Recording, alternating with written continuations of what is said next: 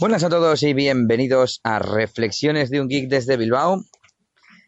Es posible que oigáis ruido de fondo, tal y como suele decir Tolo, pues yo también puedo tener ruido de fondo y voy a ver si cuento unas cuantas cositas. Bueno, eh, a ver por cuál empiezo. Bueno, pues la más interesante vendría a ser una aplicación que he descubierto para Series Lee y Chromecast. Ya había visto algún que otro vídeo eh, utilizando Seriesly como plataforma.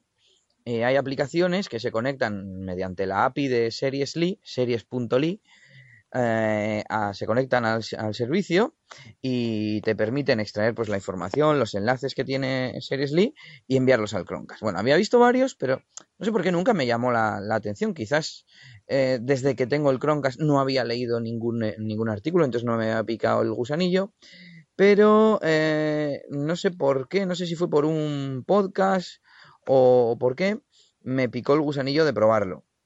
Eh, un podcast que decía que se había bajado de, las aplicaciones de Amazon, que no me salía. Bueno, para empezar voy a contar qué es Series para el que no lo sepa. Eh, es una especie de series yonkis. Había peli creo que la primera web que sacaron fue películas yonkis, ¿no? Bueno, pues series yonkis tenía un catálogo de enlaces eh, pero mm, le faltaba un poco como red social. Bueno, pues eh, Seriously vino a, llenar este hueco. En un principio yo, bueno, yo estoy registrado desde hace varios años en Seriously y yo lo utilizaba para un poco hacer seguimiento de, mm, de las series o programas que iba viendo y bueno, de vez en cuando también para buscar algún enlace que, no tengo automatizado en, en, el NAS a través de NewPCT. Pero para lo que no lo utilizaba era para ver series en directo. Bueno, pues lo que hace esta aplicación, que se llama Seriesly, eh, pero tiene otra aplicación ahora en el Play Store del mismo desarrollador que se llama Let's Look, algo así en inglés como miremos, ¿no? Miremos, miremos esas series, solo que Look escrito L-U-K, pues te permite extraer, eh, tienes una interfaz como si estuvieras en una, en una versión móvil de la página web, pero bueno, es una aplicación y, puedes navegar a, todos los apartados como si estuvieras en la página web, películas, series. Eh, de hecho, lo que voy a hacer es abrirla. Entras, puedes darle a series, películas, programas o documentales. También te sale los nuevos capítulos que tienes disponibles para ver de las series que estás siguiendo. ¿Qué más tenemos? Películas pendientes, programas pendientes, todo lo pendiente y un buscador. Tienes un buscador para buscar la serie que quieras. Eh, yo le voy a dar, por ejemplo, tengo aquí que estoy siguiendo El Príncipe de Bel le doy y me lleva automáticamente, eh, me lleva a la ficha principal, a la de la información. Hay tres pestañas, cuatro pestañas, como en la página web, información, capítulos, noticias y críticas, le doy a capítulos, me sale la temporada en la que voy y puedo eh, marcar como visto, pulsar para comentar en un icono o para ver los comentarios o pulsar en el título del capítulo y se me abre una lista de enlaces, igual que en la web. Además, en la última actualización a esta lista de enlaces le han metido una opción de filtro, que esto no lo tiene ni siquiera la propia web de Series eh, puedes filtrar por visionado directo, por idioma, por calidad o por nombre del servidor. Pues yo le voy a dar a por visionado directo y ya me lo ha ordenado por visionado directo. A ver, le voy a dar por calidad y me ha puesto los de mayor calidad arriba que es un, es un enlace de, Mega en 720p. Bueno, pues si elegimos eh, por visionado directo, por ejemplo, pues podemos darle al play y estando, navega estando conectados perdón, al Chromecast, podremos enviar ese capítulo al Chromecast. Yo no sé cómo lo hace, eh, pero el caso es que te lo manda y va bastante bien, la verdad. He estado probándolo y creo que, que me voy a viciar a esta aplicación. De verdad. Eh, esto lo enlazaría con el episodio que grabé, que solo queda ser pirata. Me encantaría que algo así estuviese de forma legal, pero es imposible. No hay nada que se le acerque ni, ni, remotamente. Entonces, eh, a, riesgo de estar promoviendo algo como mínimo a legal y, no sé si, si, muy moralmente aceptable, eh, este es un sistema increíblemente bueno para disfrutar de series y películas también, pero bueno, sobre todo para series en las que no te tienes que andar bajando el siguiente capítulo ni nada. Le das al play, envías al Chromecast y si no tienes el Chromecast y te lo compras por, mm, creo que cuesta 35 dólares o 35 euros, Eh, hay diversas ofertas por ahí para comprarlo más barato. Y es que no, no creo que le haga falta a nadie más en el mundo que, que, tenga ya un smartphone Android eh, que esta aplicación y, un Chromecast. Es que no te hace falta nada más. Bueno, let's look. Comentado. Más cosas. Más novedades. Hoy ha salido una nueva versión de Google Chrome. Yo utilizo el canal beta y el canal beta ha llegado a la versión 38. Han dado mucho bombo y platillo con varios posts en sus blogs oficiales. Eh, lo han titulado Ahora es personal. Bueno, lo que están haciendo es promover eh, lo que ya viene trayendo desde hace mucho tiempo Google Chrome, que son los perfiles de usuario. Y las novedades son que ahora, en lugar de tener al lado de la primera pestaña un iconito que te representa mm, eh, el usuario activo y donde puedes seleccionar otro, pues han puesto al lado del botón de minimizar un desplegable. Un desplegable eh, que ahora, mm, por un lado, es más, es más serio. A mí el tema del icono me parecía rápido, pero como que no quedaba muy integrado con la interfaz. Y segundo, eh, por, por, un lado es más serio y demás, pero por otro lado te hace hacer más pasos para cambiar de usuario. Espero que esto en adelante lo, lo mejoren. Eh, eso sí, la ventana de selección de usuario es mucho más chula, con la fotografía de, usuario te permite poner y, demás. Y lo interesante que trae esta nueva versión es eh, el modo invitado. Antes podíamos iniciar una navegación de incógnito, pero ahí seguían usando pues ciertas cosas como nuestros favoritos o cosas así, porque el modo incógnito eh, lo único que hace es no guardar los datos de lo que se hace durante esa sesión en modo incógnito. Sin embargo, ahora eh, lo que hace es crear un nuevo perfil temporal vacío donde el usuario puede registrarse, eh, incluso loguearse, sincronizar sus marcadores y todo, y al cerrar la sesión, ese perfil se destruye y, ya no existe como una cuenta de invitado de, sistema operativo. Así que bueno, os recomiendo que uséis, eh, que os paséis al Chrome Beta si queréis probar esto si, pensáis que, vais a necesitar, que os suele pedir la gente vuestro ordenador, etcétera. De todas formas, ya sabéis que tenéis otras opciones, como comenté en aquel podcast de cómo utilizar varias personas el mismo ordenador. Y bueno, pues eh, no, no hay mucho más que contar de esto. A ver qué más notas tengo por aquí. Bueno, como sabéis, Nelly se compró el LG G3 tiene alguna cosa que contaros, a ver si un día la pillo por banda, sacamos media horita y, hacemos un episodio conjunto. Pero una cosa interesante que, pasó cuando se lo cogió es que tuve que extraer una, una, aplicación que ya no está en el Play Store y que ella no tenía en ningún sitio, no hay ningún sitio para descargársela, y la única forma posible fue extraer el APK, el archivo de la aplicación, de la memoria de su Nexus. No recuerdo cómo lo hice, en un principio quería contarlo, pero buscando en Google podréis encontrar tutoriales y que sepáis que es posible extraer APKs eh, conectando mm, el móvil a través de, USB, eh, habilitando modo desarrollador y demás, y mediante comandos ADB, pues que es, ya sabéis, el software este para interactuar con, con Android, para pasarle archivos y más que para pasarle archivos, hacer cosas un poco más de hacker, ¿no? Para entendernos. Pero bueno, em, con comandos puedes extraer eh, el APK de cualquier aplicación que esté, que esté instalada.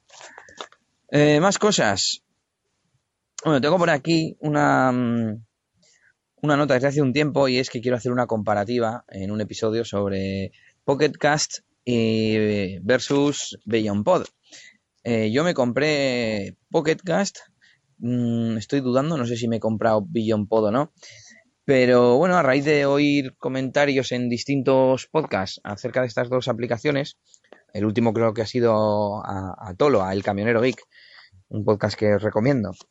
Em, hablando de Pocketcast, pues bueno, mm, el resumen para mí sería que, mm, que Pocketcast es un poco la filosofía Apple, ¿no? Todo más sencillo eh, y muy bonito, pero por otro lado tenemos a Billion Pod, que sería la filosofía Android, eh, filosofía Linux, todo más abierto y quizás un poco la interfaz un poco más menos cuidada, no es que sea fea ni mucho menos, está bien, está perfectamente correcta, pero, pero te, te da muchísimas más opciones. Por ejemplo, cuando estás actualizando un podcast, puedes ver en tiempo real eh, lo que está haciendo, qué, qué, feed está comprobando, en qué estado está cada uno, y cuando termina puedes ver un log de todo lo que ha hecho, ver los errores. Por poner un ejemplo tonto, que, que no creo que esto sea súper útil, pero bueno, tienes muchísimas más opciones de configuración, tienes muchos más controles, bueno, muchas más cosas.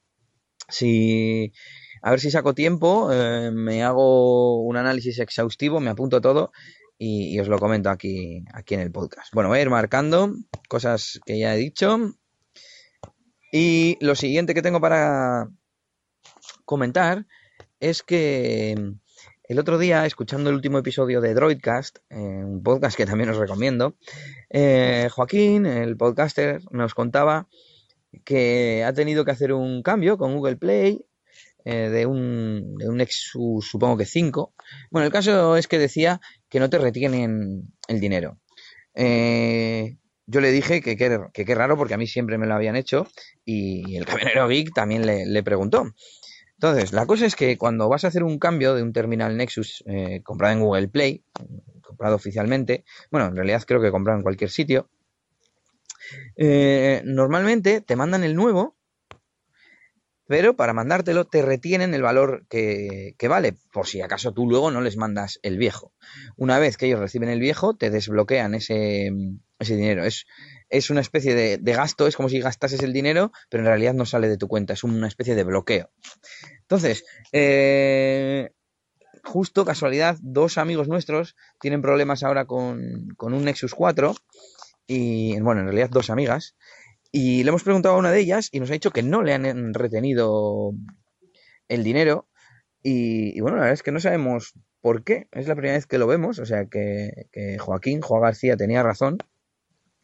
Pero, pero estaría bien saber, no sé, cuáles son los criterios para, para hacer esto, para no retener el dinero de Google. A ver si alguno de vosotros tiene el dinero de Google, no, el dinero del Nexus en Google, de, de, de terminales de Google, quería decir. Entonces, a ver si alguno de vosotros tiene alguna otra experiencia al respecto y, nos cuenta, ¿eh? Si, si, le han retenido, si no, etcétera.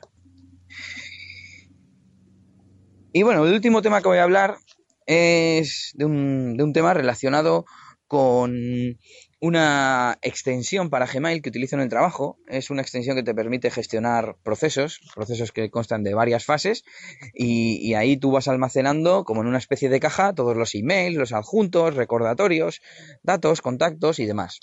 Entonces, le han implementado dos funciones que a mí me encantaría ver en la aplicación oficial de Gmail.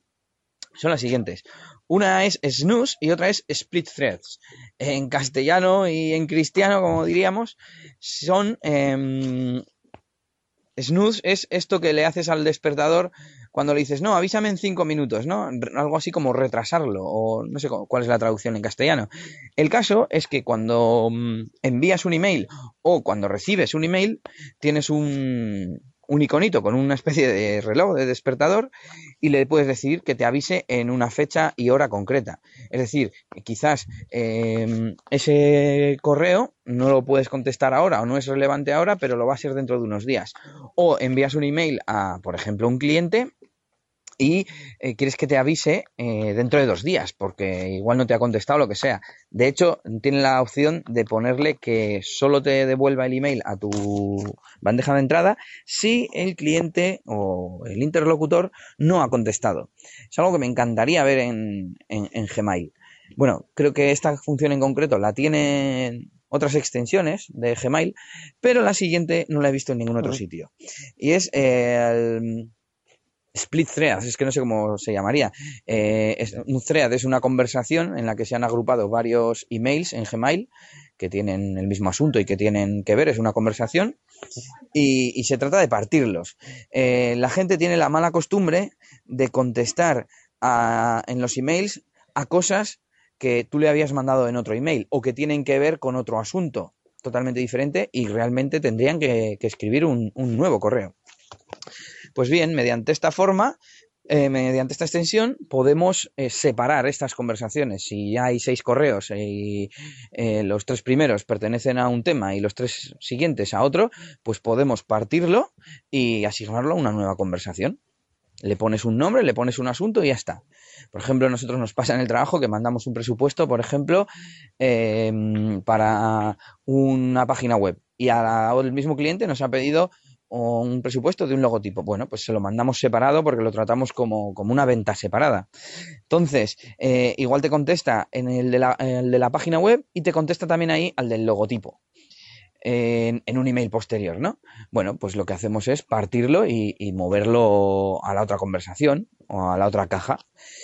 Y la verdad es que me ha parecido interesante y por eso quería compartirlo con vosotros. Es un poco rollo de explicar, pero vamos, es muy sencillo de utilizar y muy práctico. La extensión se llama Streak, Streak. La verdad es que no sé qué, significa en, inglés, no sé si tiene significado. Pues es lo de letreo, aunque lo dejaré en la descripción del episodio. Es S-T-R-E-A-K. Eh, es gratuita y la verdad es que tiene un montón de funcionalidades que, quizás os interesen, sobre todo para entornos profesionales o, cosas así. En realidad, la extensión está enfocada a cualquier cosa, desde preparar una reunión con amigos, preparar unas vacaciones, preparar, no sé, un montón de cosas, ¿no? Imagínate que vas a ir de vacaciones, pues te creas un, un proceso de vacaciones que sea todo lo que vas a ir comprando, ¿no? Reservando los vuelos, el hotel, eh, yo que sé, otras visitas guiadas que vayas a hacer, pues una puede ser contactar con el sitio, otra puede ser mirar precios, distintos precios de un hotel, por ejemplo, y otro contratar. Bueno, es una chorrada, pero para que os valga de ejemplo de la vida real. Y bueno, después de esta chapada me despido, espero poder grabar más cositas a lo largo de esta semana. Y hasta la próxima. Saluditos de Elías. Agur, agur.